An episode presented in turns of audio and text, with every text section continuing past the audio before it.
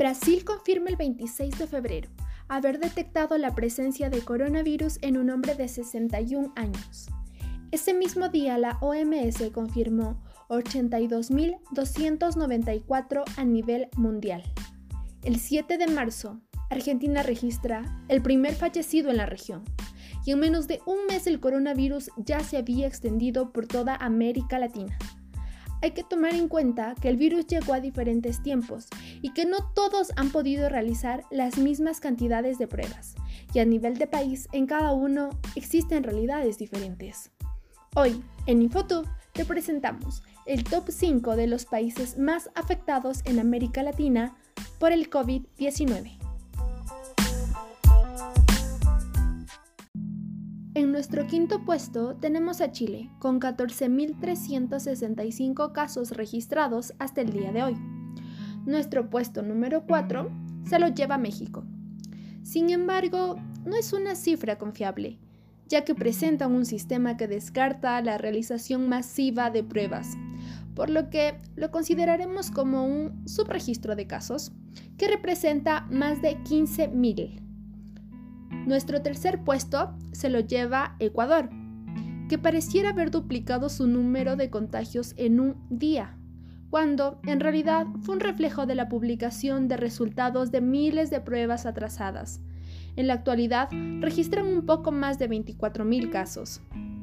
El segundo país con mayor número de contagios es Perú.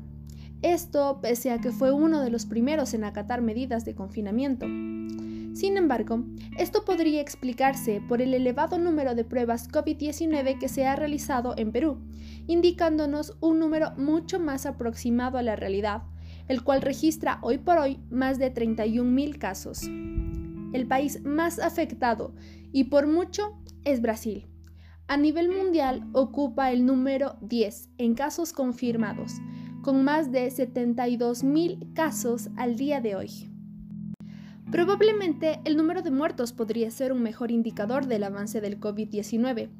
Sin embargo, estas tampoco se están registrando correctamente.